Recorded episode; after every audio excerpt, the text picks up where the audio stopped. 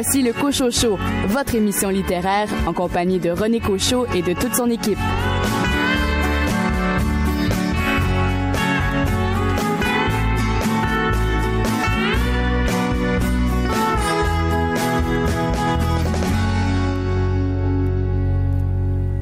Amateurs de lecture, grands lecteurs et grandes lectrices, bien le bonjour. Toute l'équipe du Cochocho est bien heureuse de vous retrouver aux commandes de cette émission axée sur la littérature. Merci de nous écouter. Au cours des 60 prochaines minutes, vous aurez l'occasion d'entendre Daniel Paré nous parler, Daniel, d'un roman publié aux éditions Alto. Je vous parle cette semaine, René, de N'essuie jamais de larmes sanguin de Jonas Gardel. De votre côté, Marie-Maude Bossirois, vous allez nous parler d'un roman jeunesse qui a remporté la palme dans la catégorie 12 à 17 ans des prix des libraires jeunesse du Québec 2019. Ça s'appelle Au Carrefour et c'est de Jean-François Sénécal. De votre côté, Richard Mignot, vous avez eu un coup de cœur pour une auteure de roman policier. La coupure de Fiona Barton. Et au cours de cette première heure, vous aurez aussi l'occasion d'entendre l'entrevue que m'a accordée Marise Rouy à propos de son récit euh, très émouvant, Être du monde, publié aux éditions Druide, où elle traite de la maladie dont était atteinte sa mère, la maladie de Lou Gehrig, et des derniers jours qu'elle a passés avec elle avant son décès. Et en musique, je vous invite à porter attention à la toute première chanson, signée Robert Charlebois d'un nouvel album, et euh, cette chanson, ce qu'elle a de particulier, c'est que ce ne sont que des titres de livres.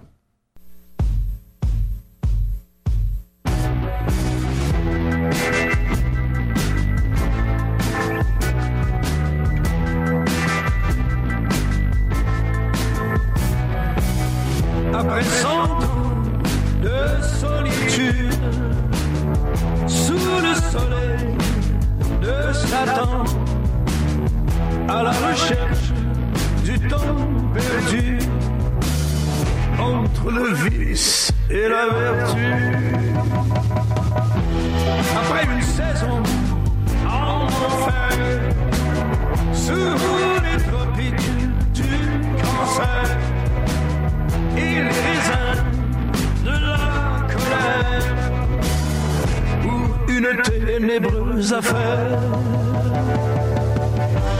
Madame Bovary s'ennuie du Great Gatsby, tendre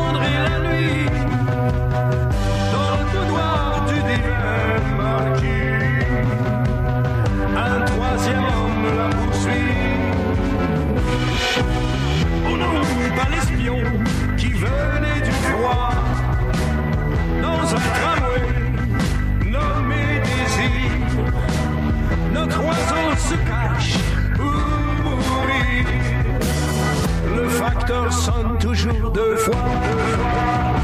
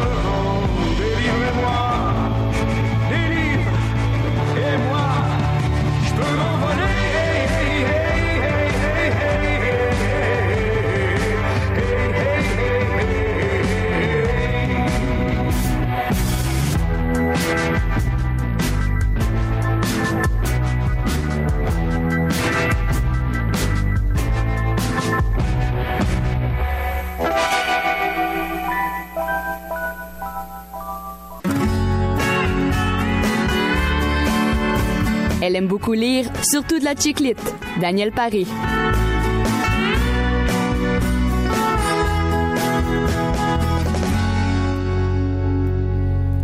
Daniel Paré, bien le bonjour. Bonjour René. Daniel, vous nous amenez euh, cette semaine en Suède. Oui, ne suis jamais de larmes sanguin, écrit par euh, Jonas Gardel. Je remercie ce Suédois d'avoir un nom qu'on peut prononcer. Cette histoire-là a été écrite en trois romans en 2012. Et euh, ça a connu un succès phénoménal là-bas, tellement qu'ils en ont fait une série télévisée et que ça a été considéré comme un des événements culturels les plus importants des 150 dernières années en Suède. C'est pas rien. Le titre réfère à une phrase adressée à une aide-soignante par une infirmière d'un certain âge. Toutes les deux en train de soigner un sidéen. La plus jeune des deux infirmières, après avoir enlevé par inadvertance ses gants de latex, a essuyé furtivement du revers de la main les larmes du jeune homme mourant. La plus vieille l'a rabroué ainsi. Si tu comptes essuyer des larmes comme ça tout le temps, t'as plutôt intérêt à mettre des gants. Et là, on, s'embarque dans une histoire. Ce livre raconte l'histoire de Benjamin et Rasmus qui se croisent une nuit de Noël chez un ami commun. Ils repartiront main dans la main et ne se lâcheront plus. La vie de l'un d'eux sera fauchée avant 30 ans par une maladie que personne ne connaît encore, le sida. C'est troublant ce livre-là. Avec ses 800 pages, on peut dire que c'est une brique. Puis il faut être fait fort pour passer au travers de ça, pas parce que c'est pas intéressant, mhm. loin de là, mais plutôt parce que c'est tellement triste. ça nous fait réaliser à quel point la vie ne devait pas être facile pour les homosexuels des années 80. Ça se passe euh, au début euh, des années 80. Et ce qui est un, fait important à souligner qui rend la, lecture palpitante, c'est que le Benjamin de l'histoire fait partie des témoins de Jéhovah. On en parle beaucoup dans le livre. on apprend beaucoup sur cette religion-là. Et donc, Benjamin mène une double vie pendant très longtemps. Ses, ses parents sont très actifs là dans, dans, la communauté des témoins de Jéhovah. C'est peut-être comme ça tout le temps, mais moi, je connais pas ça vraiment. Mm-hmm. Et quand ses parents apprennent enfin qu'il est homosexuel, ils n'ont d'autre choix que de le renier. Oh. C'est d'une tristesse. Donc, tu peux pas être gay et témoin de Jéhovah. C'est incompatible. Donc, ce bout d'histoire-là et bien d'autres, c'est très, très troublant. Lisez ça, René, c'est à lire absolument. C'est magistral, j'ai adoré ce livre-là. Un incontournable. Oui. Vous me disiez d'ailleurs vos coups de cœur là, de 2018. Ah oui, si j'avais à, citer quelques livres là, qui m'ont chamboulé là, en 2018, ça en ferait certainement partie. N'essuie jamais de larmes de Jonas Gardel aux éditions Alto. Merci beaucoup pour cette critique, Daniel. Avec plaisir.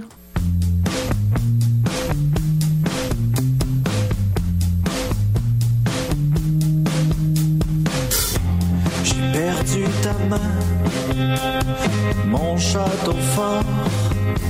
J'ai perdu mon armure, mon or. J'ai perdu tes lèvres, tous nos secrets.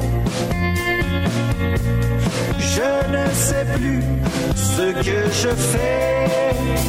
J'ai perdu ce qui était vrai, j'ai perdu ton corps, j'ai perdu ma forêt perdu ce diamant qui brillait dans tes yeux.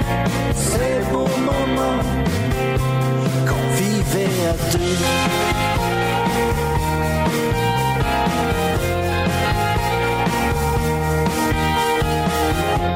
J'ai perdu la mer, perdu l'amour.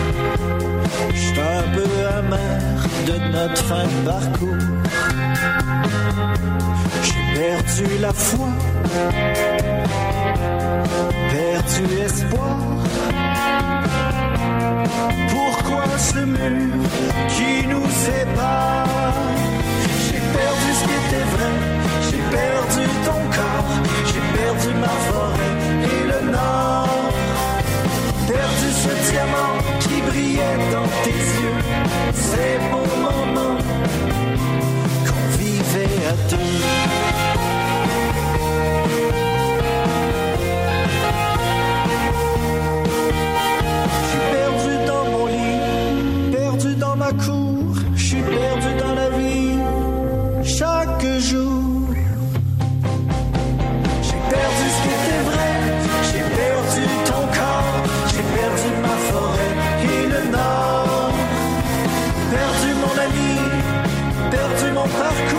J'ai perdu mon envie, j'ai perdu en amour.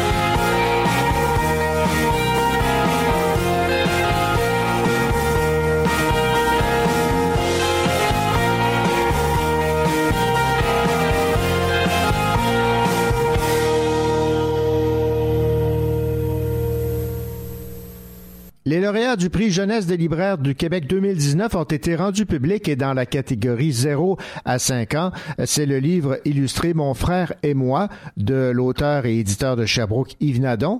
Il dirige la maison d'édition 2 avec les illustrations de Jean Clavry qui a été le choix du euh, jury. Karine Hudon de la librairie Carcajou à Laval dit un album tendre où les mots et les illustrations ne font qu'un. Dans la catégorie 6 à 11 ans, c'est l'album Le livre où la poule meurt à la fin aux éditions Les 400 coups de François Blais et Valérie Boivin qui a été le choix du jury. Chantal Fontaine de la librairie moderne à Saint-Jean-sur-Richelieu dit Grâce à Catherine, cette poule qui dépense à outrance l'argent qu'elle n'a pas, François Blais offre un album hilarant où l'impertinence du ton n'affecte pas la pertinence des euh, propos. Et finalement, dans la catégorie 12 à 17 ans, c'est le roman de Jean-François Sénécal Au Carrefour qui a été le choix du public, publié aux éditions Le Méac. Un récit poignant, tendre et lumineux, écrit avec beaucoup de sensibilité, dit Virginia Hull de la librairie Le Repère à Granby. Écoutons maintenant ce que notre spécialiste en littérature euh, jeunesse, Marie-Maude Bossirois, pense de ce roman de Jean-François Sénécal Au Carrefour. Oui, en effet, et c'est une œuvre que j'avais tellement hâte de découvrir. En fait, j'avais lu son roman Le Boulevard en 2016 et je l'avais trouvé douloureusement beau. Autrement dit, vraiment triste, mais euh, magnifiquement bien écrit. Et ce nouveau livre, Au Carrefour, eh bien, c'est la suite du roman Le Boulevard que j'avais tant aimé. Donc, euh, j'avais un empressement à le lire. Ouais, on comprend cet empressement. Et euh, rapidement, qu'est-ce que ça raconte? Dans le premier, dans Le Boulevard, on avait fait la rencontre de Chris, qui est un jeune adulte ayant une déficience intellectuelle et euh, le jour de ses 18 ans, la mère de Chris euh, quitte définitivement le foyer familial, son domicile, pour retrouver sa liberté, puisqu'elle a comme mis sa vie en veilleuse pour prendre soin de Chris. Donc, on suit ce jeune qui apprend à mener une existence autonome. Donc, cette quête d'autonomie, c'est euh, le roman Le Boulevard. Dans Au Carrefour, on retrouve Chris dans une nouvelle étape charnière de sa vie. Donc, cette fois-ci, son amoureuse, Chloé, qu'il avait rencontrée dans dans le boulevard, elle est enceinte. Donc, de nombreux changements et de lourdes responsabilités euh, lui tombent sur les bras tout d'un coup. Donc, euh, ce qui est intéressant avec euh, ce roman-là, c'est que le regard de Chris est fascinant. Les situations auxquelles il est confronté, mais il les perçoit avec son regard particulier de, de personne déficiente.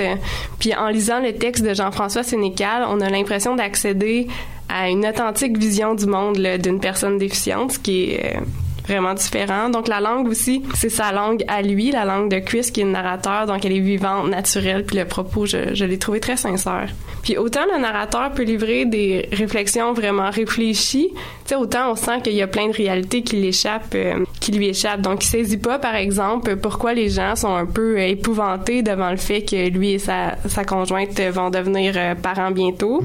Donc eux, tous les autres sont inquiets puis épouvantés, alors qu'eux sont tout à fait contents puis ils pensent que tout va bien aller. Ben probablement que ça peut bien aller, mais c'est quand même euh, une réalité particulière là, de personnes déficientes qui vont devoir élever un enfant. Puis il comprend pas non plus pourquoi, euh, par exemple, il devrait aider sa, sa blonde enceinte à faire le ménage, alors que lui, il, dit qu'il est pas très bon là-dedans, puis qu'en plus il a aucun plaisir à le faire. Donc il, comprend pas euh, pourquoi euh, ça devrait euh, être sa responsabilité. Ah, Évidemment, ça soulève plein de questions. Entre autres, sait-il s'adapter à devenir un père? Parce que si les gens se posent la question, c'est qu'il y a des raisons de le faire aussi. Oui, ben il- premièrement, il y a, beaucoup d'intérêt à apprendre, donc euh, il est toujours intéressé à, apprendre et à s'améliorer. Puis en plus, euh, Chris est entouré de personnes qui veulent son bien, qui croient en lui, puis qui vont toujours l'aider à devenir euh, la meilleure version de lui-même.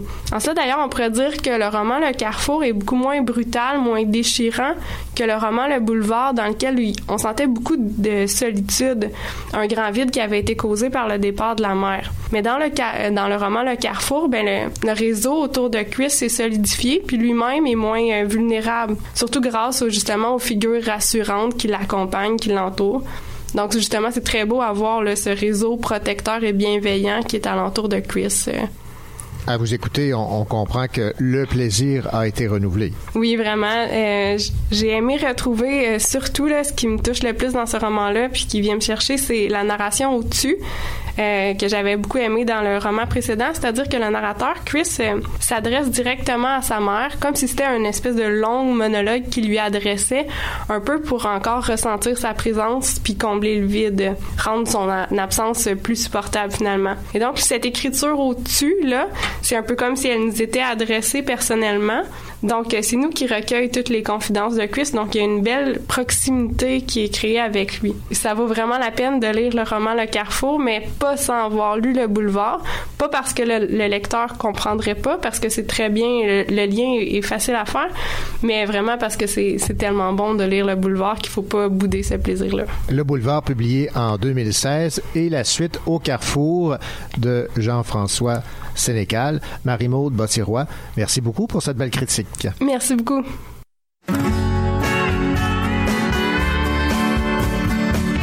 Votre rendez-vous littéraire en compagnie de René Cochot et de toute son équipe du Cochot Show se poursuit.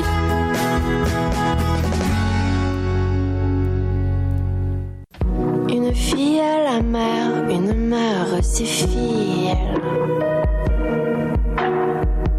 J'ai tout foutu en l'air et je ne tiens qu'à un fil. Dans l'écume des vagues, je suis pas l'Ophélie. Je me noie tant, je tangue et là je vais m'échouer. Et là je vais m'échouer. Dans le parfait des anges, je ne fais pas le poids. L'imparfait, l'ombrant me fait peur et j'ai froid. Mes tsunamis te semblent peut-être bien délicats, mais tu vois pas, je tremble, j'ai peur, mais j'ai pas le droit. J'ai peur, mais j'ai pas le droit.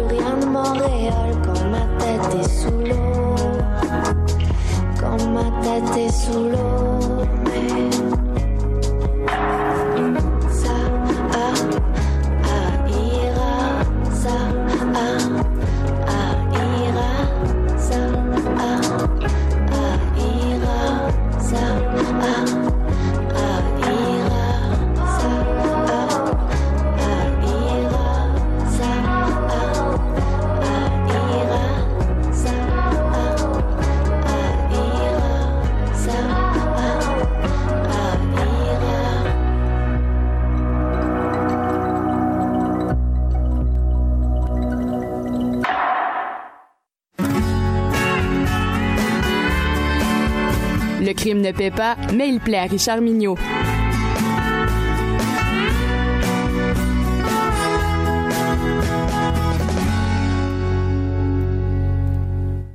Aime les romans policiers et il aime surtout partager sa passion pour le polar, le roman policier. Richard Mignot, bonjour. Bonjour, M. Cochot, vous allez bien? Oui, très très bien. Et vous allez nous faire découvrir cette semaine euh, une auteure que vous ne connaissiez pas, mais qui, si j'ai bien compris, mérite d'être découverte, Fiona Barton. Et le roman dont vous nous parlez, c'est La coupure. Exactement. Je connaissais pas du tout cette, cette auteure, Fiona Barton, quand j'ai débuté ma lecture de ce roman-là. Et je peux vous dire que maintenant, je vais la suivre avec beaucoup d'intérêt. Elle a été journaliste en Angleterre et s'est mérité de multiples prix pour la qualité de ses articles. Après un séjour au Sri Lanka en coopération internationale auprès des journalistes en difficulté, elle s'est établie en France et se consacre à l'écriture. D'ailleurs, elle parle un excellent français, même si elle vient d'Angleterre. La coupure est son- seulement son deuxième roman. La coupure, c'est quoi? C'est un entrefilet dans un journal. Un ouvrier, dans un chantier de construction, a déterré le corps d'un enfant. C'est une nouvelle triste, mais qui laisse la grande majorité des, le- des lecteurs indifférents. On lit ça, puis après ça, on passe, on passe à d'autres choses. Mais pour trois femmes, ce fait divers va bouleverser leur vie. Et nous allons suivre leur cheminement et l'impact que ces petites coupures de journal-là aura sur leur vie. Donc, ces trois femmes, Angela, elle revit l'événement, l'enlèvement de sa fille, il y a 40 ans, à la maternité de l'hôpital. La petite est née la veille, puis elle est enlevée et jamais elle n'a eu de nouvelles.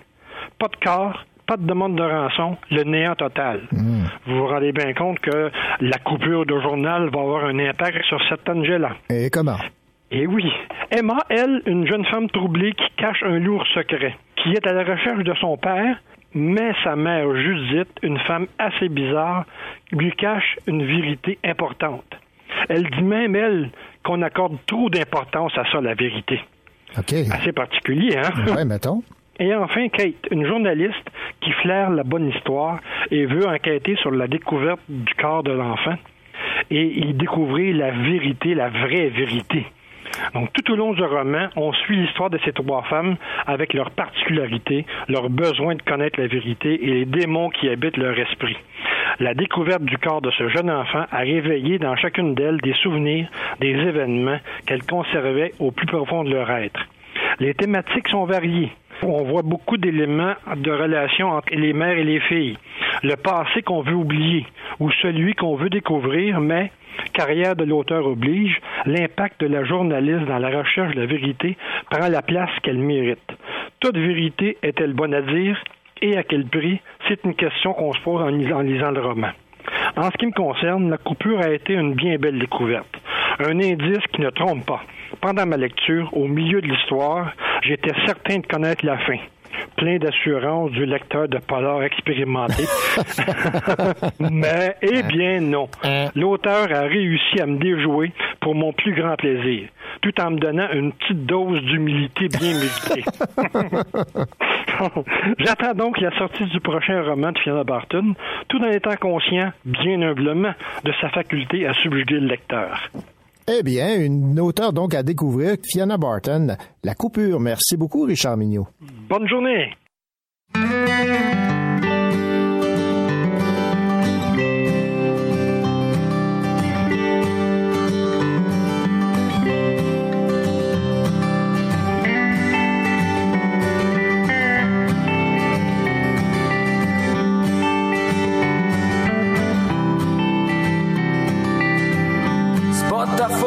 Je veux que tu saches que ces temps-ci, je trouve qu'on en arrache.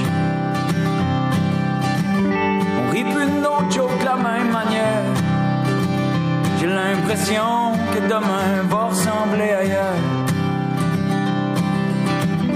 Même si je pense encore à toi, si je te cherche du haut des toits quand il pleuvra encore. Je sauterai les craques du trottoir pour éviter le silence des troupeaux.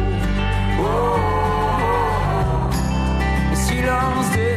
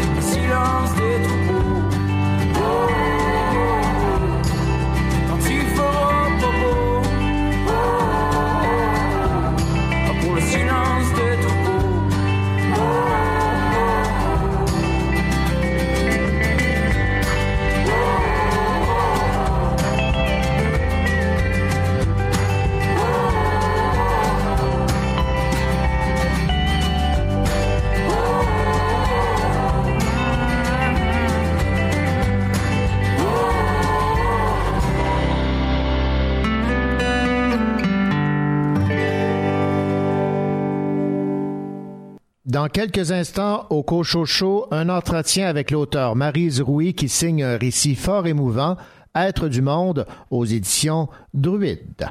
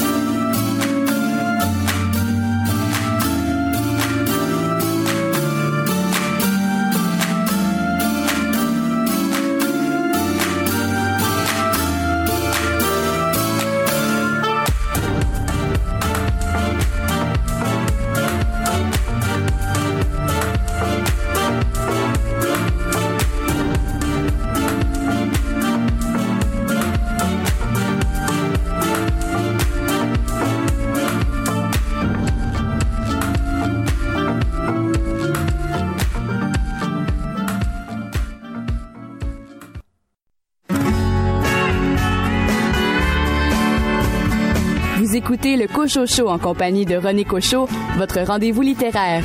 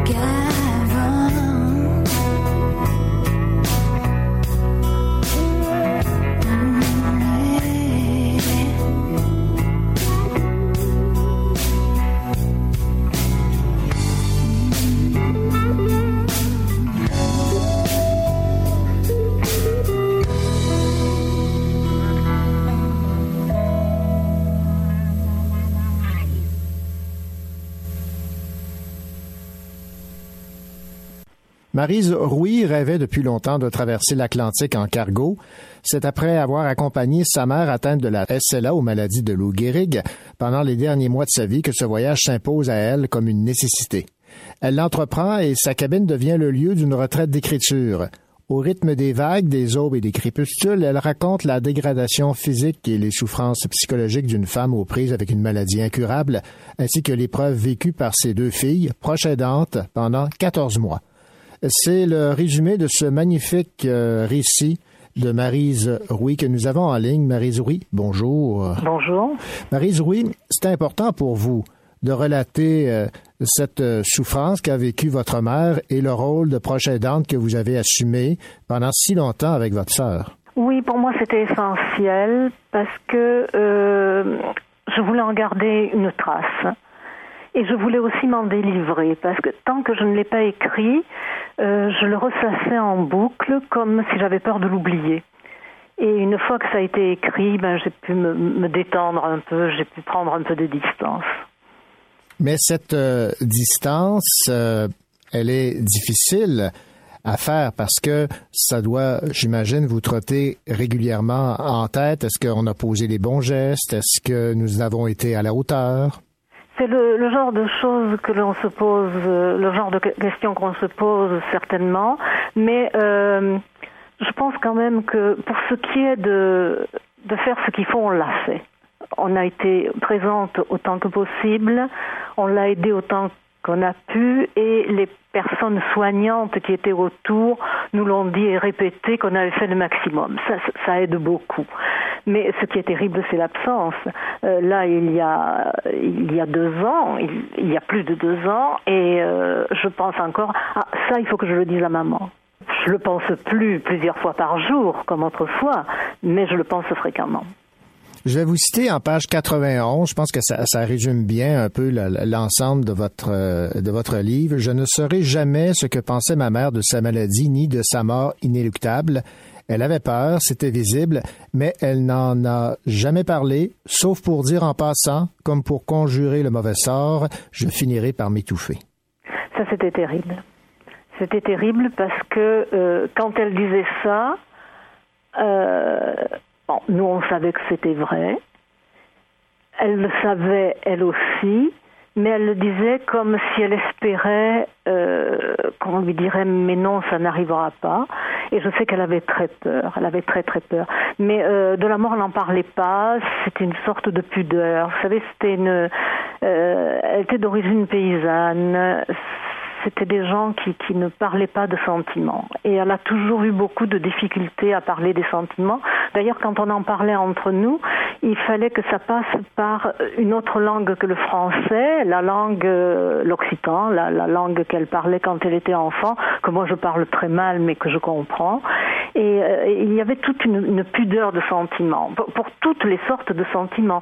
Ce n'est que quand elle a eu des petits-enfants qu'elle a été capable d'avoir euh, des mots des mots d'amour pour, pour les enfants, mais pas pour ses filles. On savait qu'elle nous aimait, elle le montrait, mais elle ne savait pas le dire. Est-ce que vous voyez ça aussi comme une certaine pudeur à ne pas euh, s'exposer au fait que vous souffrez vous aussi? Euh, certainement, certainement. Elle a, hum, elle a toujours, elle a, tout le temps que ça a duré, elle, euh, elle s'est sentie un peu coupable du fait qu'on s'occupe d'elle elle aurait préféré que de, pouvoir elle aurait préféré pouvoir s'en sortir toute seule. C'est d'ailleurs euh, ça d'ailleurs était toujours ça pour elle hein. elle a été veuve pendant 25 ans et elle se débrouillait toute seule. Elle demandait jamais de l'aide. Parfois on voyait qu'elle en avait besoin mais autrement elle demandait pas. Et quand elle a été malade elle demandait pas non plus. Et évidemment elle en avait besoin c'était c'était évident au début, euh, cette, cette euh, relation, euh, elle était d'un pays à l'autre, à savoir qu'elle était en France et vous, vous étiez au Québec. Votre sœur, qui était infirmière, avait les, les, les, connaissances, mais vous avez décidé finalement d'aller pour les derniers mois de vie de votre mère, de vous rendre en France. C'est un incontournable. Oui, je, je, pouvais pas, je pouvais pas faire autrement. Bon, si j'avais eu une vie professionnelle qui m'en avait empêché, ça aurait été autre chose, mais ce n'était pas le cas. Euh, J'avais une, une, liberté de mouvement qui me permettait de le faire et je n'aurais pas imaginé ne pas être là euh, pour m'occuper d'elle jusqu'à la fin. Et euh, mon conjoint était d'accord. Enfin, c'était c'était évident pour nous. Même si, euh, à l'évidence, c'était une, une période euh, pénible. Ça a été très très pénible à tout point de vue. Hein. C'était pénible parce que parce que j'habitais ailleurs, j'habitais chez elle, même si c'est la maison familiale. Si bon, je suis pas née, mais j'avais 5 ans quand mes parents l'ont acheté, et, euh, et, je m'y sentais chez moi. Et puis j'y allais de toute façon tous les étés. Il y avait bien longtemps que c'était moi qui, qui, cuisinais quand les petits enfants venaient, etc. Donc dans cette maison, j'ai toujours été parfaitement à l'aise. Mais quand même, ma vie était à Montréal, et, et là, j'étais, disons entre deux. Je le dis à un moment donné dans, dans mon récit, je n'étais de nulle part. Je n'étais ni de Montréal, ni de, du petit village mmh. de Saint-Laurent, parce que euh, je, je n'avais plus de vraie vie, quoi. La notion de proche aidante euh, est abordée depuis euh, quelque temps dans les médias. On se, on se fait à cette euh, réalité avec le vieillissement de la population. Il y a une belle phrase ici en page 74 que je vais partager. Aider une personne que l'on aime à franchir le temps qui la sépare de la mort, c'est renoncer à tout pour soi-même. Ma sœur et moi étions désormais des aidantes naturelles et il n'y avait de place pour rien d'autre. Oui, je crois que ça dit tout. Euh, toute notre vie tournait autour de, de la maladie et de la malade. Est-ce que vous avez eu des moments de découragement? Dans oui. cette épreuve? Oui, oui, oui, certainement. Il y, a, il y, a, eu des moments, euh, je dirais même des moments de désespoir. Mais j'étais avec ma sœur, elle en avait aussi, on les avait pas en même temps.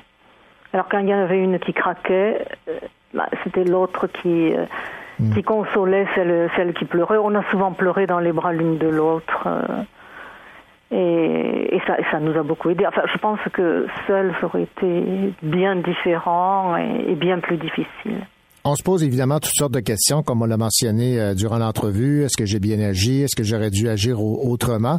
Il y a des, des, des petits soucis qui euh, peuvent paraître bénins, mais euh, lorsqu'on est confronté à ce que vivait votre mère, ça devient quasiment un, un, un, quelque chose d'épouvantable. Je vais vous citer euh, ici. La soupe a traîné quelques jours dans le frigo comme un remords, puis on l'a jetée. Je me suis souvent demandé depuis si je n'aurais pas dû la laisser faire au lieu de la traîner euh, une enfant inconséquente. Elle était en possession de toutes ses facultés cognitives. Elle connaissait les risques et voulait les prendre. Avais-je le droit de l'en empêcher? Oui, ça, ça a été terrible. L'affaire de la soupe, là, mm -hmm. je ne, je, je m'en consolerai pas. Elle avait décidé de faire une soupe elle-même, une soupe où il y avait des morceaux, alors qu'on la mixait, parce qu'autrement elle pouvait pas manger. S'il y avait des morceaux, elle s'étouffait. Elle avait dit, elle avait fait sa soupe alors qu'elle n'avait pas cuisiné depuis des mois. Elle a dit, je vais la manger. Elle m'a dit, et tu ne la mixes pas. J'ai dit, maman, je vais la mixer parce que si je la mixe pas, tu vas t'étouffer. Je l'ai fait. Elle l'a pas voulu. Elle l'a pas mangé. Et puis bon, elle avait. Enfin, j'aurais peut-être dû, je sais pas, je ne le saurais jamais, mais je, ne pouvais pas, sur le moment, la laisser s'étouffer avec sa soupe.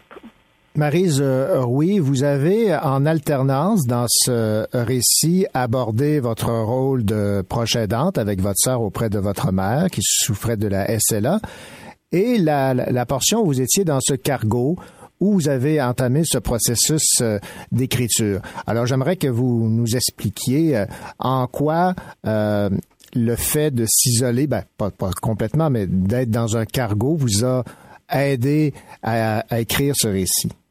Ben, J'ai vécu euh, la traversée comme euh, comme si j'étais dans un monastère, par exemple. C'était un endroit où on avait quand même peu de contact avec d'autres personnes. On avait des contacts avec l'équipage, mais bon, moi j'ai eu des contacts assez euh, limités avec l'équipage et j'ai vécu beaucoup dans ma cabine. Alors j'étais soit dans ma cabine, soit sur le pont à regarder l'océan.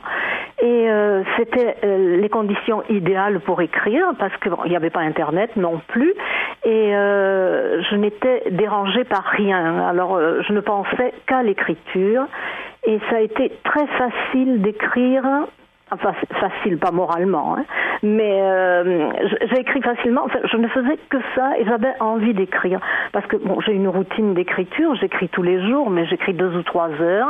Et là, j'écrivais toute la journée et pour moi, c'était naturel de le faire. Et ce, ce voyage en cargo a été quelque chose de. Enfin, pour moi, c'est un souvenir extraordinaire. Euh, parce que ça a été très paisible. Je me sentais, j'étais isolée, je n'avais euh, la maîtrise sur rien, et, donc j'ai pu me laisser aller. Je me suis laissé conduire, je me suis laissé vivre, et, j'ai profité de, tous les moments, euh, de, la beauté du, ciel, de la mer, euh, du, du, plaisir d'être d'être seul, enfin tout, toutes ces choses-là. On va terminer. Être du monde, le titre euh, fait référence à quoi? Ben, pour moi, c'était euh, être faire partie du monde. Ma mère est quelqu'un qui a fait euh, pratiquement pas d'études. Elle est née dans un village de 150 habitants. Elle y a passé toute sa vie. Et malgré tout, elle a réussi à faire des choses. Elle a réussi à faire partie du conseil municipal alors qu'aucune autre femme n'en avait fait partie. Euh, elle, à 60 14 75 ans, elle a décidé qu'elle voulait un ordinateur et qu'elle allait aller sur, sur Internet, ce qui lui a permis de, de communiquer avec la famille plus facilement. C'est quelqu'un qui ne voulait pas se laisser larguer, elle ne voulait pas rester au bord du chemin. Elle voulait faire partie du monde. Et bon, elle était tout à fait, c'était tout à fait admirable de sa part. J'avais beaucoup d'admiration pour elle. Sur la quatrième de couverture, on peut lire Je n'ai pas le droit de me sentir bien alors qu'elle souffre. Ça, ça, ça résume bien l'ensemble de ce que vous avez voulu véhiculer. Oui, oui, c'est ce que je vivais à ce moment-là. Marise Rouy, merci beaucoup pour euh, cette entrevue et euh, bravo donc pour ce, ce, magnifique témoignage que vous nous partagez euh, grâce à ce livre publié aux éditions Druide. C'est moi qui vous remercie. Au revoir.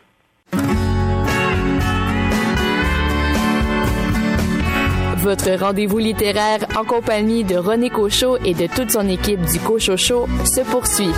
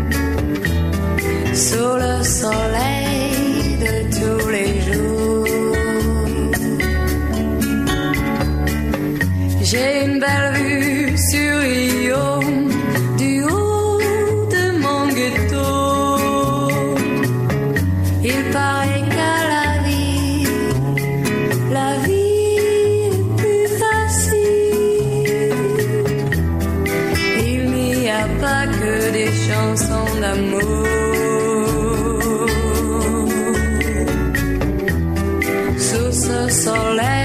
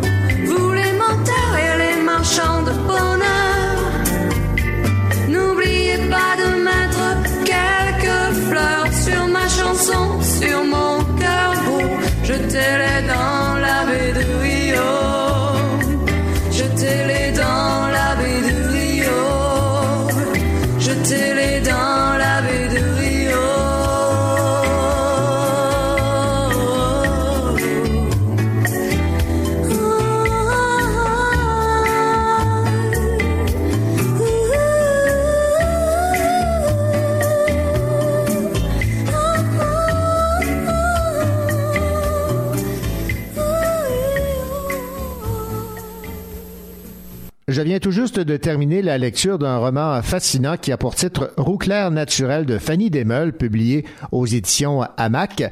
Fanny Desmeules qui avait écrit auparavant Déterrer les eaux que je n'avais pas eu l'occasion de lire, mais j'avais entendu beaucoup de bonnes critiques, alors j'avais hâte de découvrir sa plume et je n'ai pas été euh, déçu. C'est une proposition fort intéressante que nous fait là Fanny Desmeules avec ce, ce roman. Je vais vous lire euh, un résumé. Entre détresse et exaltation, la narratrice de Déterrer les eaux retrace la formation de son identité de rousse, une performance exposant la porosité des frontières entre vérité et mensonge, réel et fiction. Voilà donc pour un résumé de ce roman Roux clair naturel où la narratrice essaie de s'assumer en tant que rousse, mais en fait elle est une fausse rousse. This pretty boy in Paris. He used to tell me that I'm jolie. I couldn't say a word, just Coco, Choco, Chanel, Coco, Chanel, Chocolat. In my heart, in my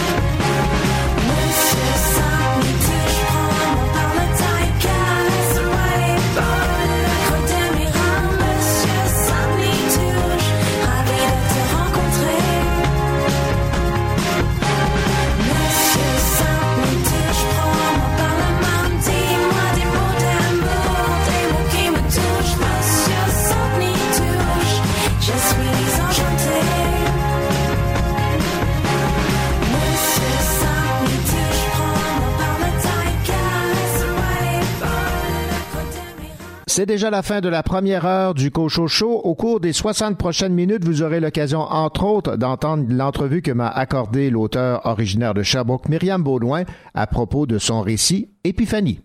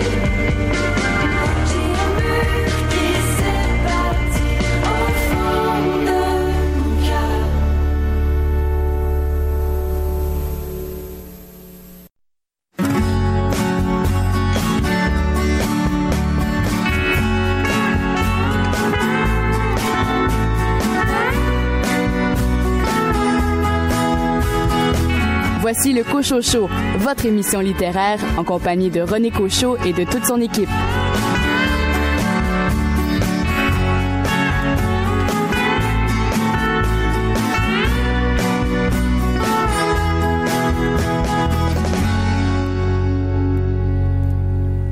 Au programme de cette euh, deuxième heure de votre rendez-vous littéraire, un entretien avec Myriam Baudouin, auteur originaire de Sherbrooke, qui signe un très beau récit, Épiphanie, aux éditions Le Méac. Billy Robinson, de votre côté, vous allez nous parler d'un recueil de nouvelles qui est finaliste pour le prix de création littéraire décerné par la Ville de Québec et le Salon international du livre de Québec. Ce que je peux vous en dire, c'est que, on- bien sûr, avec le, le titre faune, euh, on peut penser aux, aux animaux, mais on peut aussi penser à, à tout ce qui l'entoure. Et quant à vous, Raphaël Béada, vous nous parlez d'un livre d'une auteure d'ici, de Sherbrooke. Oui, exact. C'est le roman Cassandra Mittens et la touche divine de Véronique Drouin. Bonne deuxième heure.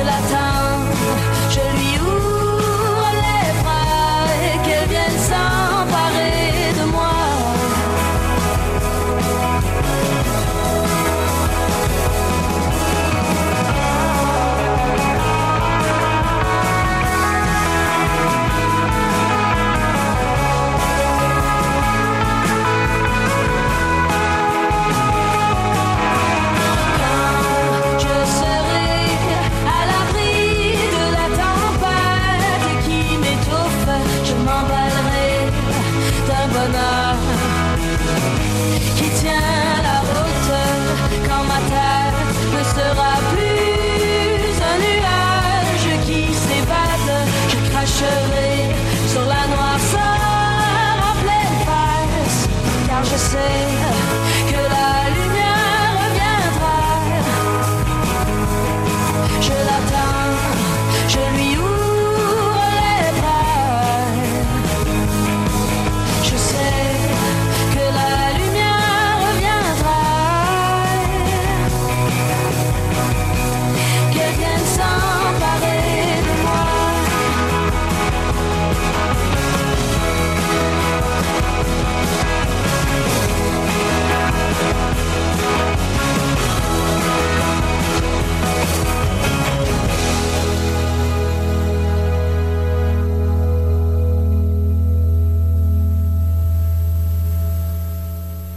Les finalistes du prix de création littéraire de Québec 2019 décerné par le Salon international du livre de Québec et la ville de Québec ont été annoncés il y a de ça quelques jours. Je vous faisais part du fait que dans la catégorie littérature adulte, on retrouvait le syndrome de Takotsubo de Myriam Gagné. On retrouvait également le roman L'homme canon de Judy Queen et également Faune, un recueil de nouvelles publié chez euh, Alto, signé euh, Christiane Vadnet. Eh bien, écoutons notre euh, libraire adoré à la librairie de Verdun et chroniqueur ici au Cochocho, Billy Robinson, nous parler de ce livre Faune et de son coup de cœur. C'est vraiment un recueil vraiment percutant. Ce que je peux vous en dire, c'est que, bien sûr, avec le, titre Faune, euh, on peut penser aux, aux animaux, mais on peut aussi penser à, tout ce qui l'entoure. Et euh, elle joue vraiment. Moi, j'adore lorsque les, les, recueils de nouvelles, en fait, ont un thème qui est central. Et celui-ci, ben, c'est bien sûr, c'est les animaux, mais euh, Est-ce que l'humain n'est pas un animal lui aussi? Alors, on est vraiment, on joue entre la dystopie, entre euh, la forêt, la nature, mais aussi, euh, bien sûr, la ville. C'est cru, c'est dur, c'est souvent très, très froid, mais en même temps, c'est, d'une beauté dans l'écriture. C'est vraiment, c'est séduisant. Il y a vraiment des scènes vraiment marquantes. Moi, j'ai été vraiment, là, vraiment, je l'ai lu d'une traite. J'ai pas été capable de, de m'arrêter. Je voulais le savourer. Et en fait, ça a fait tout l'effet contraire. Je voulais, j'en voulais, j'en voulais, j'en voulais, j'en voulais encore plus. Donc, euh, on est vraiment aux, limites, là, comme je vous dis, d'un peu, il y a un peu de, fiction, mais en même de, science-fiction, même de fantastique. Et euh, bien sûr, euh, avec cette belle poésie-là en même temps de, l'être humain, de, ses travers. Alors, euh, c'était magnifique. C'est, moi, je, je ne suis qu'impatient à la suite des choses pour euh, Christiane Vadnet, qui euh, va sûrement nous, nous, produire euh, des choses encore plus intéressantes, encore plus intéressantes dans les prochaines années, je dirais. Mais jetez-vous sur Faune euh, et entrez dans cet univers-là et vous en serez vraiment euh, surpris et surtout vous allez vouloir en, parler. Et aujourd'hui, avec les gens, je, souvent, moi, j'ai des gens qui me demandent, ah, j'aimerais lire quelque chose de, court, de rapide. Ben, ce genre de livre-là, c'est parfait. Vous pouvez lire ça dans le métro entre deux stations et vous refermez ça et vous avez des questions toute la journée. Alors, euh, ça vous reste en tête. C'est vraiment magnifique comme livre, en fait. Et euh, moi, je vous dis, je vous le conseille vraiment. C'est une de mes grosses surprises de l'année dernière.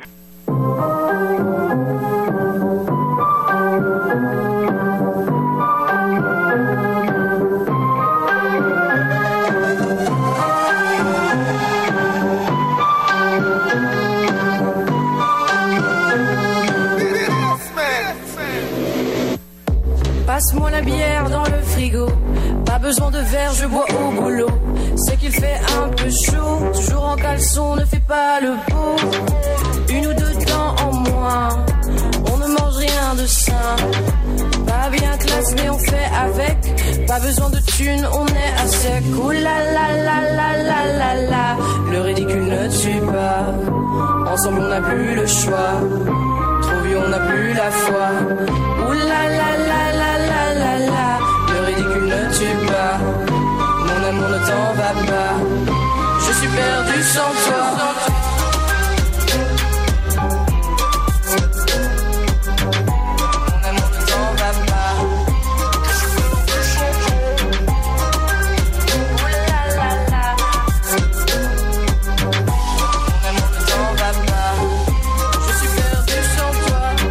fait longtemps qu'on se comprend, qu'on s'écoute à en perdre Louis.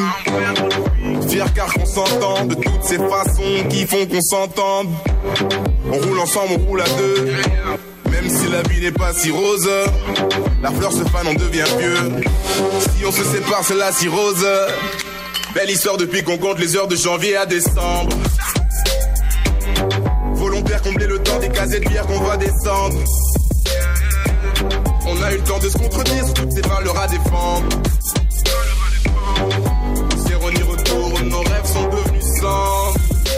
Yeah. Ouh la la la la la la la. Le ridicule ne tue pas. Ensemble on n'a plus le choix. Trop vieux on n'a plus la foi. Ouh la la la la la la la. Le ridicule ne tue pas. Mon amour ne t'en va pas. Je suis perdu sans toi.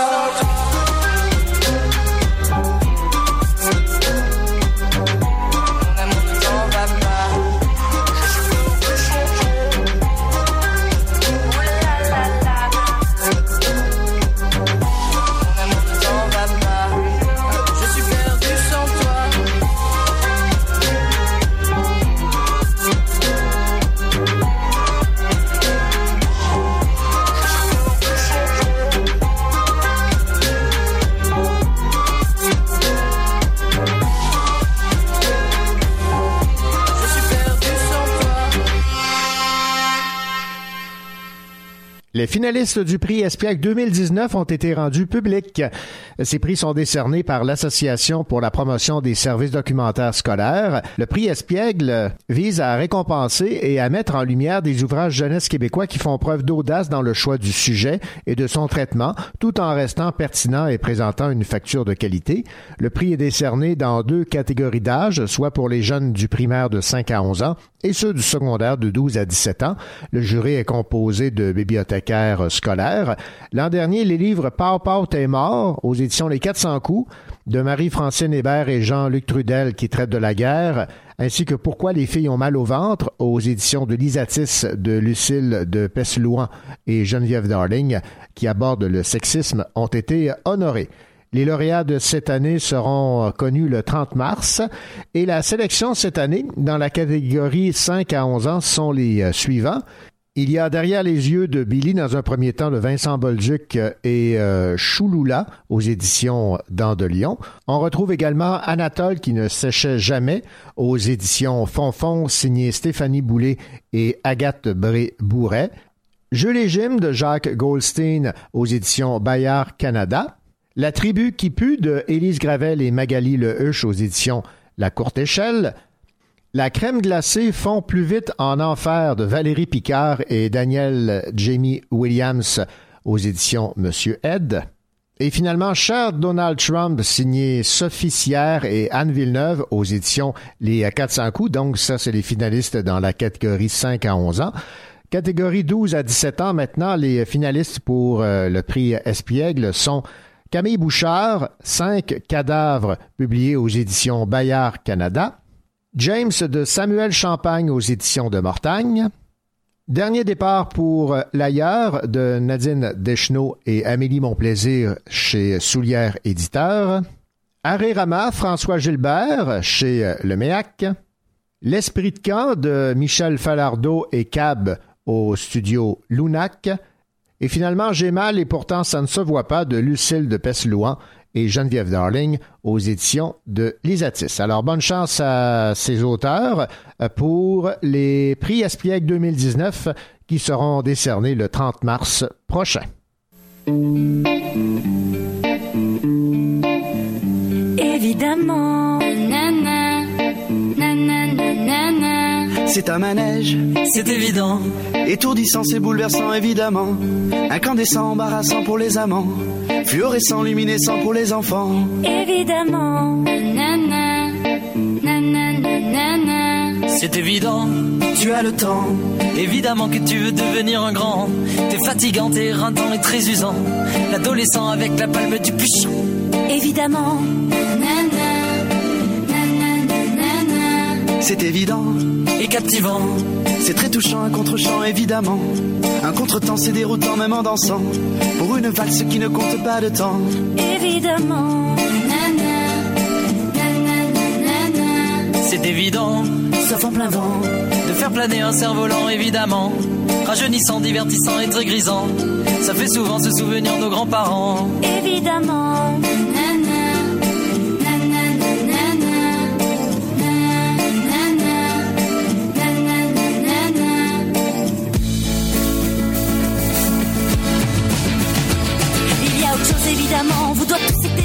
moments de scène et les psychoses, tous les problèmes, les petites choses. Les hurlements, les coups de gueule, les coups de sang et les linceuls, les phrases répétées au micro et les gimmicks dans le studio. Tous les soutiens sur la tournée, vous êtes parrain de notre CD. Les fatigues d'après-concert et vos débriefs à bras ouverts. Tous vos messages d'avenir et vos visages pleins de sourires, on garde tout, on n'oublie rien, on pense à vous sur nos chemins. On vous amène partout en France et on raconte les grosses ambiances, le chant qui couvre les guitares, tous les gourmands, tous les fêtards. Les friandises et les bêtises, les moments de crise et puis les pleurs, les larmes qui roulent sur nos joues blêmes, tous les remèdes face au dilemme. Les symboles d'exaltation, les petits lieux de confession, tous les problèmes aux solutions et les terribles désillusions. À l'aube d'un monde qu'on a bâti, à l'ombre d'une plume qu'on a suivi, au long discours qu'on a écrit, au gouffre amer qu'on a enfoui. S'il est un rêve, évidemment, il faut le vivre sans perdre de temps, jour après jour, on le construit. Vous êtes le vide qu'on a rempli.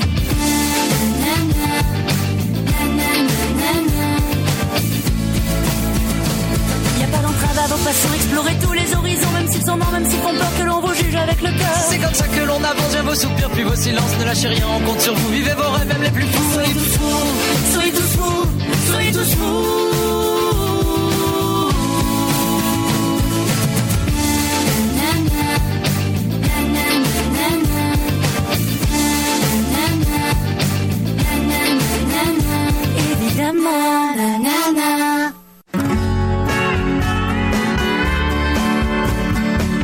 Votre rendez-vous littéraire en compagnie de René Cochot et de toute son équipe du Cochot Show se poursuit.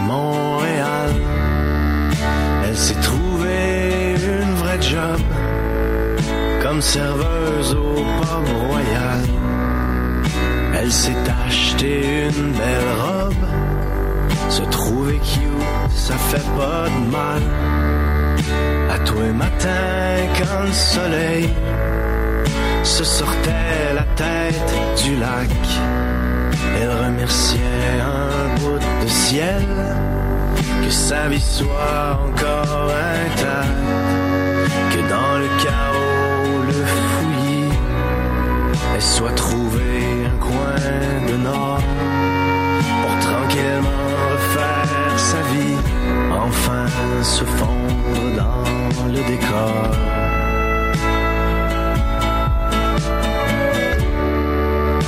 C'était plus qu'une jolie fille.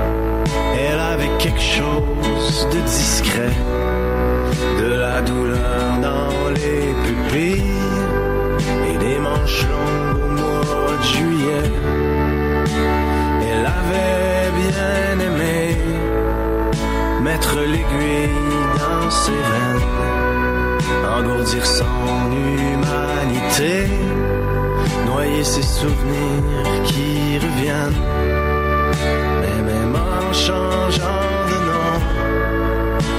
de couleur de cheveux, demandant tous les soirs pardon à quelque chose qui s'approche de Dieu. Il reste toujours au fond d'elle des tiroirs qui ferment pas bien, qui tous les jours lui rappellent qu'on est bien seul sur le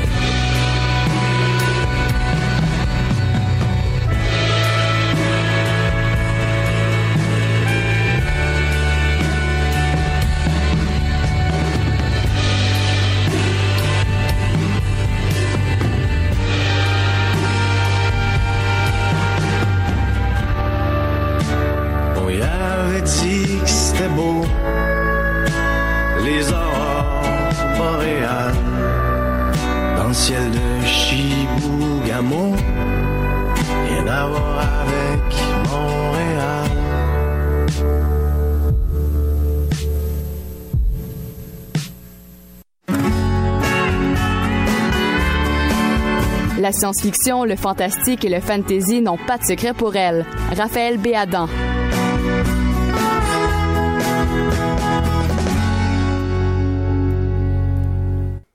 C'est le moment de notre chronique sur la littérature de genre, fantasy, fantastique et science-fiction avec euh, nul autre que Raphaël Béadan. Raphaël, bonjour. Bonjour René. Raphaël, euh, j'ai bien hâte de vous entendre euh, nous parler de ce livre de Véronique Drouin, qui est une auteure ici euh, de Sherbrooke que j'aime beaucoup, qui a publié euh, chez Québec Amérique Cassandra Mittens et la touche divine. Oui, donc euh, c'est un roman qui se passe à Montréal à la fin du 19e siècle. Donc Cassandra Mittens est une jeune fille de bonne famille qui a un don particulier, c'est-à-dire que quand elle, touche les gens, elle, parvient à entendre leurs pensées et à décoder un petit peu ce qui se passe dans leur tête. Puis euh, il arrive un certain point au début de, de l'histoire où euh, elle subit un accident, puis son don se retrouve exacerbé puis là, elle se met vraiment à découvrir le vrai visage des gens dans sa famille. Donc, euh, des abus peut-être que son père fait subir euh, aux domestiques, euh, euh, son fiancé qui finalement euh, a des, des idées tordues. euh. finalement, elle se rebelle contre le destin qu'on veut lui imposer. Euh, puis elle prend la fuite. Pendant sa fuite, elle est remarquée par une organisation mystérieuse, les porteurs de la touche divine, qui eux ont pour objectif de s'emparer de la mairie peu importe euh, les moyens, tous les moyens sont bons. Puis euh, bon, elle se retrouve un peu prise là-dedans, mais elle fait aussi la connaissance de, de gens qui ont des dons comme elle, mais qui sont euh, qui s'opposent un peu à cette organisation-là. Et là, il y a toutes sortes de, de meurtres qui secouent la ville, puis on essaye de suivre un petit peu euh, Cassandra et, et les autres personnages là à travers euh, tout ça. En, en en discutant avec euh, avec l'auteur, justement, elle me disait que que c'était un peu comme les X-Men du Montréal victorien, si on peut décrire ça comme ça. D'accord. Parce que euh, dans le fond, c'est ça, c'est des gens qui ont des qui, qui ont vraiment tous des, des dons, des pouvoirs un peu surnaturels. Par exemple, on a euh, Pierre qui est un homme arbre que Cassandra va rencontrer là dans son errance. On a un boxeur euh, irlandais qui euh, qui lui gagne ses combats en mettant les gens euh, KO mais dans le sommeil, il les envoie il les envoie dans le sommeil avec son don. Donc euh, c'est une galerie de personnages qui sont très attachants. Puis ça a un petit côté euh, qui est à la fois humoristique et à la fois euh, super héros, là, si- super héroïque si on veut. Donc ça, ça vient un peu se rapprocher de, de X-Men, mais du Montréal victorien parce que la fin du 19e siècle nous permet un peu ce, ce décor-là. Euh, ce que j'ai trouvé très intéressant aussi, c'est que il y a beaucoup. En fait, moi, je suis pas quelqu'un qui connaît bien Montréal. Je suis pas une, je suis vraiment une fille de région, donc euh, j'ai pas un attachement particulier pour la ville, mais on sent que euh, l'auteur dans son dans son roman euh, a un amour pour Montréal, puis qu'elle elle veut vraiment nous la présenter avec des détails historiques qui sont vraiment très intéressants. Donc, euh, moi, j'ai vraiment apprécié de- d'apprendre des éléments un peu historiques, des, des fun facts, là, si on veut, à, à propos de Montréal à travers ça. Des emplacements là, qui sont aujourd'hui remplacés par euh, d'autres monuments ou des, des, des bâtisses qui sont qui n'existent plus ou qui existent encore. En tout cas, il y a des petites notes aussi de l'auteur un peu partout, là, surtout au début dans la mise en place du roman là, pour euh, pour nous nous aider à, à bien visualiser tout ça. Donc euh, c'est un roman avec de l'action qui est divertissant, euh, qui se lit tout seul malgré le fait qu'on j'en aurais peut-être pris plus parce que c'est il y a beaucoup d'actions dans un seul tome qui est quand même assez compact. Euh, il y aurait peut-être eu moyen de, de l'allonger ou de le répartir autrement pour euh, avoir peut-être une histoire qui serait plus équilibrée ou en tout cas euh, parce que ça part dans beaucoup de directions. Cela dit, moi ça m'a pas ça m'a pas dérangé parce que j'ai trouvé ça vraiment agréable à lire malgré tout. Mais ça aurait pu être intéressant là, de, de voir ça différemment. Puis je dirais aussi que bien que ce soit un roman qui puisse s'adresser euh, aux, aux adultes, euh, grand public, tout ça. Euh, je pense aussi ça peut euh, intéresser peut-être les adolescents parce que ça reste un roman qui nous apprend des choses en même temps qui nous permet de vivre de l'action, euh, de l'aventure et des personnages qui sont quand même relativement jeunes. C'est pas nécessairement des adolescents, mais il y a quand même une, une, une proximité qui peut se faire là. Donc finalement, c'est c'est un roman en fait qui peut s'adresser à, à toute la famille euh, en fin de compte puis qui va procurer du divertissement là, à tout le monde. Eh bien voilà, donc ça nous a donné le goût de découvrir euh, cette œuvre de Véronique Drouin, Cassandra Mittens et La touche divine publiée aux éditions euh, Québec-Amérique. Merci beaucoup, Raphaël. Merci René.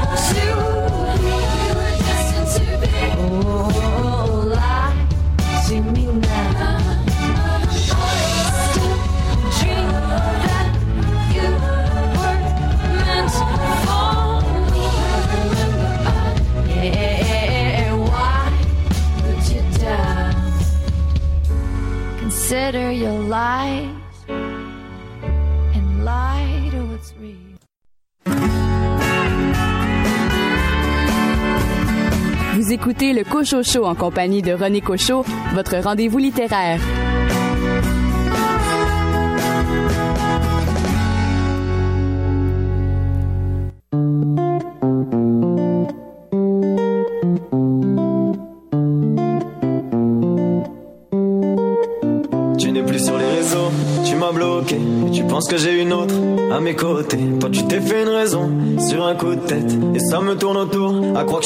Mais je les envoie balader. Elles n'ont pas ton sourire, je leur ai dit sorry. Et depuis que je suis parti, ton cœur est balafré. Je passe mon temps à sortir, tu le vois dans mes stories. On n'a plus rien à se dire, dis-moi où j'ai fauté. Et je vois que tu fais ta vie, que dans la nuit tu brilles. Mais je te connais par cœur, tout ça c'est pas toi. Et je vois qu'on te courtise, dis-leur de rester tranquille. Non, on n'est plus ensemble, mais t'es quand même à moi. Mais toi tu crois que je suis ailleurs? Que j'ai comblé le vide dans les draps d'une autre? Et moi je crois que t'es ailleurs Que t'es dans ses bras. On s'est manqué, manqué, manqué, manqué On s'est manqué, manqué,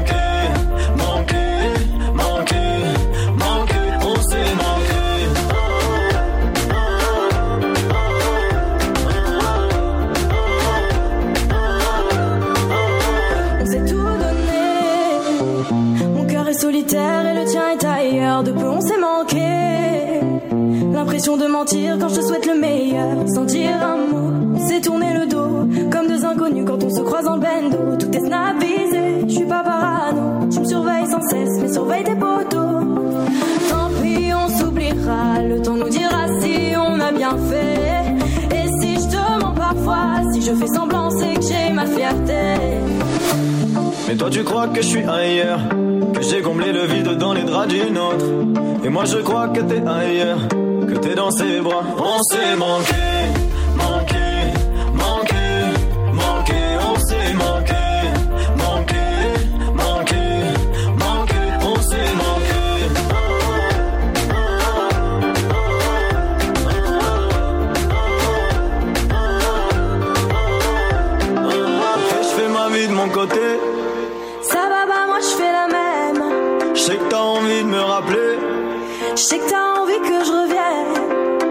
Qu'est-ce qu'on fait? On s'évite, on s'oublie, on se voit, on se confie, on se cache. Qu'est-ce qu'on fait? On s'appelle pour de bon, on se dit au revoir. On s'est manqué, manqué,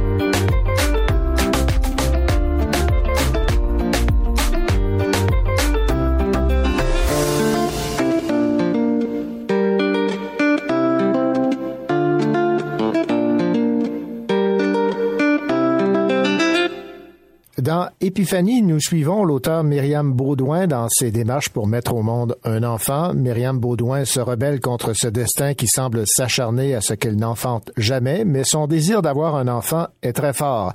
Elle tente euh, tout pour mettre au monde un enfant, yoga, herboristerie, médecine chinoise, réflexologie, retraite même chez les sœurs. Myriam Baudouin voulait cet enfant malgré son infertilité, son infertilité euh, inexpliquée. Et c'est ce qu'on retrouve dans ce livre publié euh, tout récemment, Épiphanie. Myriam Baudouin, bonjour.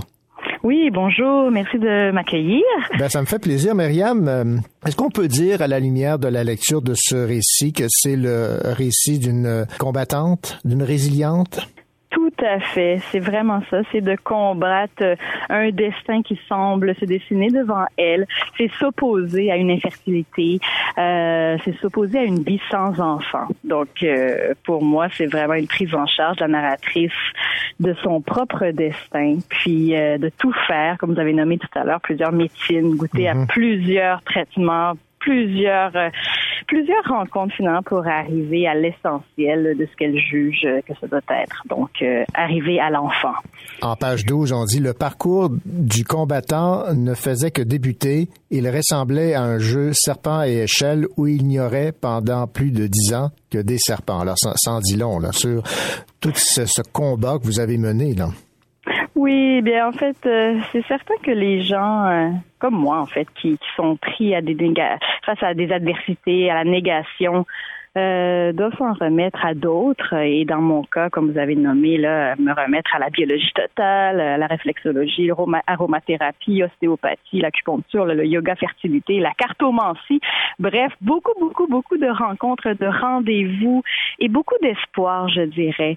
Euh, et beaucoup de gens qui traitent avec euh, tout leur cœur et toute leur médecine et tout leur espoir également. Donc, c'est la rencontre de, de, de gens, hein, c'est ça, qui sont euh, ben, d'un côté démunis et de l'autre plein d'espoir et plein de bons conseils pour que ça fonctionne.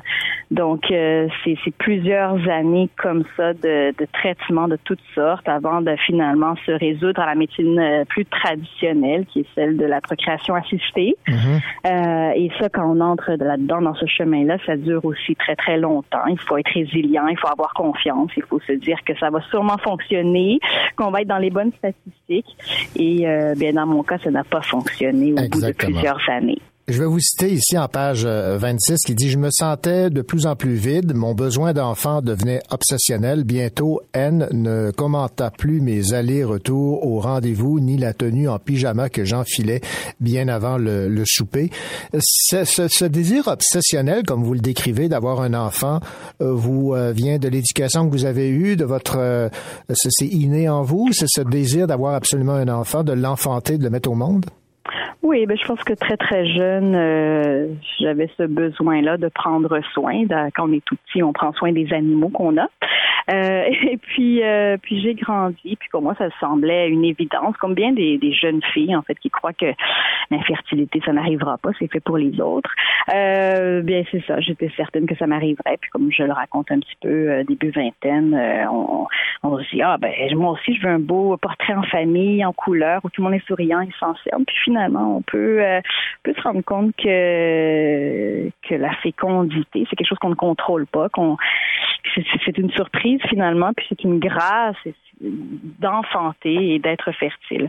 Donc, euh, mais pour moi, c'était une évidence, euh, surtout lorsque j'ai eu fait le, le tour du jardin, comme on dit, de la vingtaine, en me disant bon ben là, j'ai j'ai j'ai un diplôme, j'ai une carrière, j'ai un couple, euh, j'ai je suis en santé, euh, j'ai tout ce qu'il faut pour être heureuse, mais je ne le suis pas. Qu'est-ce qu'il me manque maintenant? Et, euh, et c'était de prendre soin d'un enfant. Voilà. Ma vacuité de femme incapable de devenir mère trace une ombre souillée dans la salle d'attente qui s'étire en décennies. Il y a plusieurs euh, segments de votre euh, roman qui sont des, poèmes. Pourquoi ce, ce choix d'intercaler ces poèmes dans ce, récit? En fait, dès le premier euh, roman que j'avais fait, qui s'intitulait Un petit bruit sec, la poésie était déjà présente. C'était une forme d'expression qui me paraissait plus naturelle pour décrire certaines scènes. Euh, ben, dans le cas de, ce premier roman, il y a plusieurs années déjà, c'était le- la poésie me permettait peut-être de communiquer avec euh, le défunt, donc euh, le père absent, le père disparu. Dans ce cas-ci, je pense que c'est la difficulté, la douleur extrême euh, fait que la narration, proprement dit, ne, me permet pas de- d'exprimer ce que je veux raconter. Et je trouve que la poésie est au secours, justement. C'est, ça, ça permet de ça permet de rejoindre une forme moins terre à terre, une forme qui nous permet de nous évader, ou peut-être de trouver un pansement, de, de trouver une, une médecine finalement à, à, à ce qu'on raconte qui est si douloureux. Donc euh, voilà. Ben, vous avez euh, évidemment essayé plusieurs choses, dont cette euh, retraite avec ce contact que vous avez eu, entre autres, avec euh, Sœur Thérèse. Plusieurs mois plus tard, encore extrêmement déconstruite, j'ai fait comme tant d'humains en danger, j'ai cherché à disparaître, mais au lieu de me suicider, je me suis tourné vers l'Église, poussant ces larges portes qui menaient tout droit à une retraite chez les recluses missionnaires. Cette... euh, parce que vous, au départ, je pense que vous n'étiez pas croyante, là. Non, je, je ne le suis pas. J'aimerais l'être, comme euh, je le mentionne dans presque chacun de mes romans. Ouais. Comme quand même une, une fascination euh, face à ceux qui croient, ceux qui se qui se confient, euh, qui se qui se donnent euh, au service et à l'Église et euh, je, je trouve ça fascinant, je trouve ça extraordinaire. Et Adassa aussi, euh, mon, mon- un de mes précédents romans le faisait remarquer, cette chance qu'ont ces, ces gens d'être en communauté religieuse et, et de vivre euh, la communauté au sens très très fort et du partage. Euh, je me sens quand même exclue de tout cela, même si j'ai une éducation euh, religieuse, catholique, euh, pratiquante. Mais bon, on ne, on ne, le choisit pas, comme Sœur Thérèse disait, on n'a pas tous les dons. Ben moi, j'ai pas eu ce don-là de croire et puis euh, voilà. Mais euh, qu'est-ce que c'était encore la Ben, question? pourquoi choisir alors d'aller chez les recluses euh, missionnaires? Parce que vous en étiez rendu là après avoir essayé autre chose, c'est ce que je comprends. Ben effectivement, on est au bout du chemin, puis euh, est-ce qu'on est-ce qu'on se jette dans le fleuve ou bien on va vers les gens qui sont qui ont les bras grands ouverts, peu importe notre profil. Et c'est évidemment le, le profil de ces sœurs missionnaires euh, qui, qui ne sont plus recluses, euh, qui sont très très accueillantes, qui ont besoin de ces rencontres-là aussi avec le monde. Et euh, on m'a tellement tellement bien accueilli, mais surtout c'était le silence qui m'attirait également parce que c'est des lieux de euh, c'est des retraites de silence. Et je pense que quand on est arrivé à la fin de nos routes, euh, à la fin de soi, ce qui, ce qui peut nous sauver, c'est de, de, de s'asseoir et d'explorer toutes nos coutures. Et c'est ce que j'ai fait dans ce lieu très, très privilégié où il y avait la, il y avait le silence, mais il y avait aussi euh, les yeux, les bras, la peinture, la musique, les chants, les prières. Pour moi, ce n'était que fascination, mais c'est une fascination qui m'ouvre à la beauté. Puis je suis quand même capable d'apprécier ces beautés-là, des chants et des images et des icônes et de ces petites religieuses extraordinaires Qui vous ont fait du bien. qui m'ont fait beaucoup de bien, même par le lieu, même par, oui, par le lieu, par la nature aussi. Donc, euh, encore une fois, ben, en- dans tous mes romans aussi et dans plusieurs romans québécois, parce que ça fait partie de nous, mais la nature, la religion, euh, ça fait partie de notre paysage, de notre fenêtre. On, on, on est par cela. Donc, euh, c'était peut-être juste naturel de retourner euh, dans un lieu religieux. Évidemment, après avoir essayé euh, plusieurs choses, vous vous êtes euh, euh, tourné vers euh, la banque d'adoption, la banque euh, la mixte. banque mixte. On vous avait confié dans un premier temps une enfant née d'un drame épouvantable survenu à, à Drummondville, mais finalement on vous a retiré la garde de cette de cet enfant pour votre capacité de parent, de, de couple, d'adopter cet enfant qui avait, disons, des, certaines carences. C'est bien ça, non? Oui, c'est ça. On nous a proposé un enfant. euh, au début, on connaissait pas très bien le profil physique, euh, psychologique. C'était un poupon de quelques semaines à peine. Euh, on nous a bien renseigné sur euh, le profil de la mère et puis le drame qui avait entouré cette histoire. Euh, mais en fait, c'est pas tant le drame familial qui nous a fait prendre la décision de, de renoncer à l'enfant. C'était, c'était vraiment euh, le profil psychologique et physique et le diagnostic en fait des médecins sur cet enfant-là. Euh, on dit qu'on qu'on a les enfants qu'on qu'on mérite et qu'on est capable d'élever, euh, d'aimer jusqu'à la mort. Ben, peut-être que ce- cet enfant-là présentait des défis qu'on n'aurait pas pu relever nous en tant que couple et en tant qu'être humain. ça n'a pas été une décision facile à prendre parce que ce désir d'avoir l'enfant était, était très fort. Là. Ben, quand, on, quand on fait tout, là, quand on, on passe des années et des années à, à se battre pour arriver à un enfant et à la parentalité et que tout à coup on arrive dans un hôpital, qu'il y a un enfant de disponible de quelques semaines à peine, d'une beauté incroyable, une petite fille au teint allé, euh, bon, qui a pas de bagage, qui a pas de parents disponibles, qui a pas, qui a rien, qui est prête à rouler, c'est-à-dire est prête à, à commencer sa nouvelle vie avec nous et qu'on l'a dans nos bras, c'est, c'est, inimaginable comme douleur et comme fracassement qu'on vit lorsqu'on doit déposer l'enfant et dire non, on renonce, on ne, la prendra pas. C'est c'est, affreux, c'est, quelque chose d'épouvantable. Donc, c'est difficile de se remettre de cela. Ça a été évidemment quand je dis qu'on est c'est, c'est- on peut pas dire que c'est un regret. Je pense que qu'on dit aussi que, que les enfants choisissent leurs parents. J'essaie de me dire que cet enfant-là ne nous a pas choisi non plus, euh, qu'on n'avait pas les, les forces pour euh, pour élever une enfant pareil, puis les, les ressources, puis le couple. Hein, c'est aussi une question de couple. Faut être deux là dans dans ce cas-là, puis euh, ça aurait été euh, compliqué. Mais vous avez su que l'enfant avait été confié à une famille et vous savez que l'enfant est entre bonnes mains. Ça, c'est, ça vous a rassuré Oui. aussi, là. C'est ça qui a permis de faire mon deuil effectivement de ce bébé là parce que j'ai su que justement il y avait une famille euh, qui avait déjà eu un, qui avait déjà adopté un enfant avec certaines déficiences qui est- qui avait été très très heureux d'accueillir cette euh, cette petite fille. Donc euh, évidemment, j'ai pu passer à l'appel suivant qui s'est produit quelques mois plus tard qui nous ont paru quand même une éternité. Mais le 6 janvier, il y a quelques années, le téléphone a, son- a sonné et puis l'enfant que nous avons aujourd'hui qui a 5 ans euh, on a fait la rencontre de cet enfant-là le 6 janvier. Donc, euh, elle, elle nous était destinée. Et d'où le titre Épiphanie. Oui, exactement. Après un long couloir de noirceur, après un long chemin de croix, après un solstice d'hiver qui s'est éternisé pendant près de presque 15 ans finalement, euh, il y a eu Épiphanie qui veut tout dire. hein. C'est vraiment euh, la manifestation de cet enfant tant désiré, euh, voilà, qui est arrivé. Malgré toutes les embûches que quelqu'un peut euh, frapper, il y a toujours une lueur d'espoir quelque part. Oui, il faut, faut, faut pas arrêter d'y croire. Et puis là, dans le cas des infertilités, eh bien, évidemment, moi, dé- j'ai, dépassé, j'ai dépensé euh, l'argent que m'aurait coûté un enfant que j'aurais adopté à l'international. Mais cette histoire-là raconte aussi qu'il y a des enfants au coin de nos rues, il y a des enfants au Québec, euh, beaucoup d'enfants euh, disponibles en banque mixte de tous les profils qu'on a besoin de parents. Absolument, de gens qui sont prêts à aimer et accueillir des enfants avec des profils d'enfants adoptés. Myriam Baudouin, ça a été un, plaisir de vous avoir euh, en entrevue. Ça a été un plaisir également de lire votre euh, récit euh, Épiphanie. Merci de nous partager ce, ce pan de votre vie. Merci, merci beaucoup. Vous écoutez le Cochocho en compagnie de René Cochot, votre rendez-vous littéraire.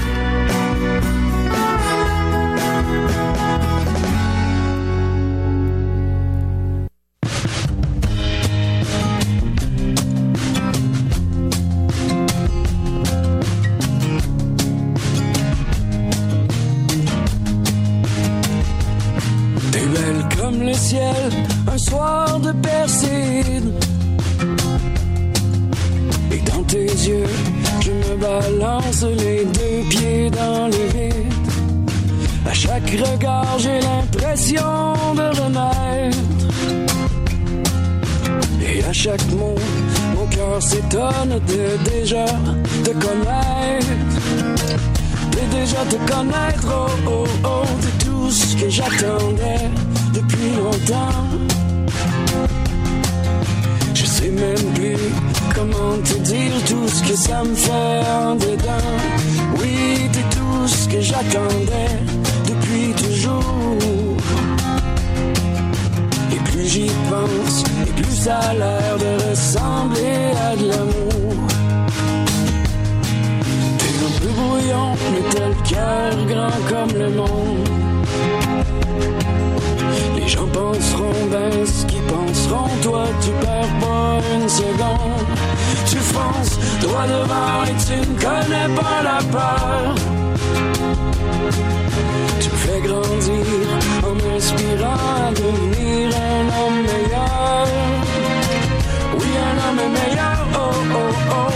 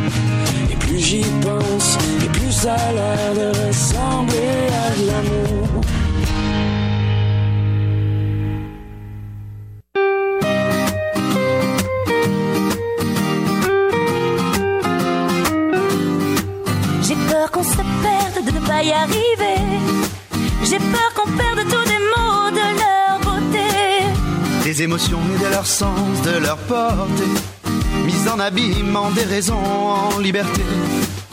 Même si c'est tard, j'aimerais lire chaque soir. Éviter les petits cauchemars, garder espoir. La lune est belle et je ne sais pas comment on dit. C'est Cyrilian, mot pour elle, un graffiti. Quelle richesse que notre langue et puis les livres.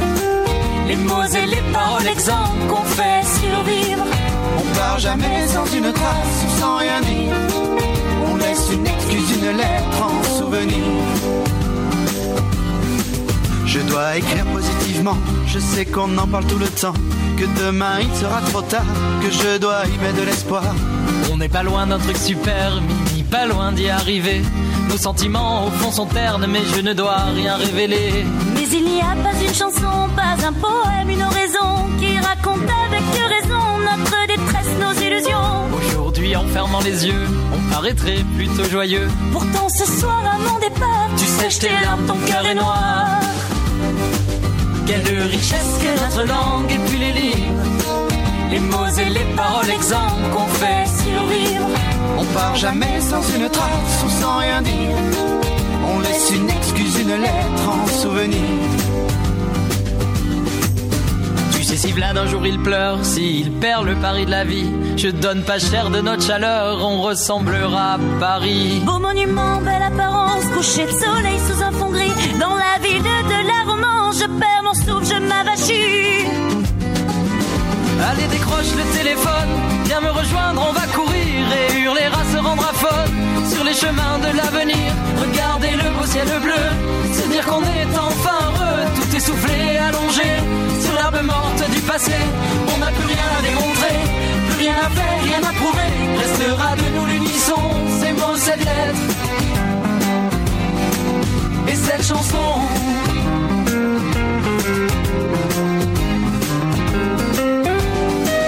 Quelle richesse que notre langue et puis les les mots et les paroles exemples qu'on fait survivre.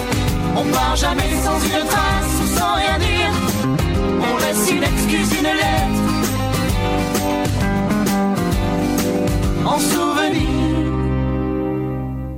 Le Cochocho tire déjà à sa fin. J'espère que le contenu vous a plu. Je vous rappelle que si vous avez raté une entrevue, une chronique ou si vous avez le goût de réécouter une partie de l'émission, le Cochocho est maintenant en balado.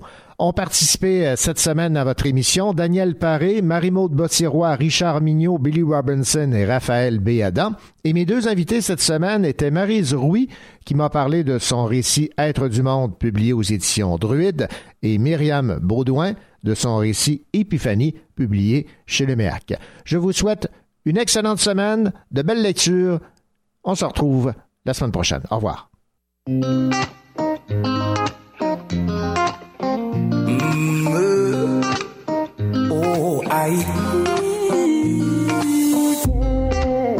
Tu voulais qu'on s'installe, maintenant regarde, on se parle que pour se critiquer.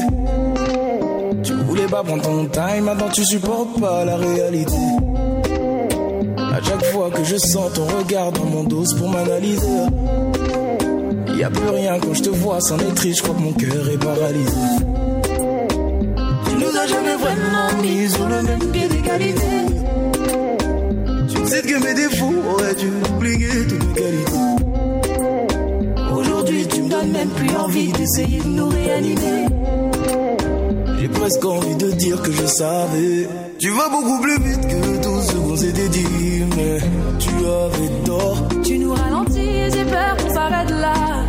Qu'est-ce qu'il nous reste encore? Que tu partes, que tu restes. De toute façon, je fais plus d'efforts. Tu partes, que tu restes. Qu'est-ce qu'il nous reste encore?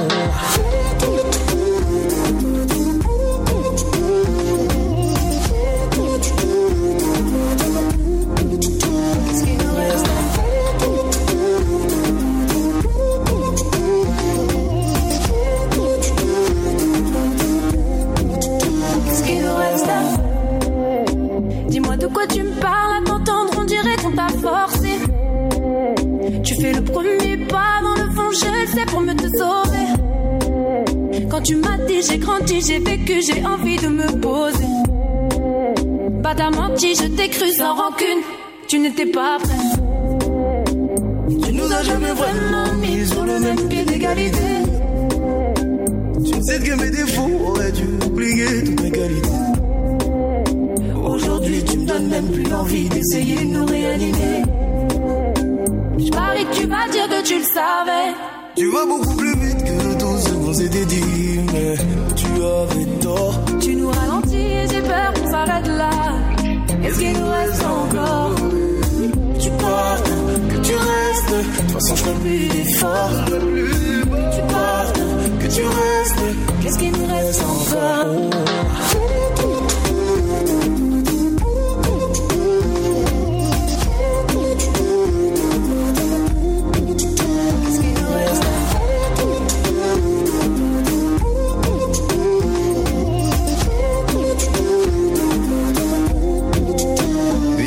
Règlement de compte, je te le dis franco. Nous deux, on pourra pas continuer. On a fini par se rendre compte qu'on n'était pas synchro. Le mur, on pourra pas les vider. Toi qui parlais de reine, regarde ça nous mène. Arrête ça, je t'en prie, tu veux comptabiliser. Parole, parole, je te le dis franco. Nous deux, on pourra pas continuer.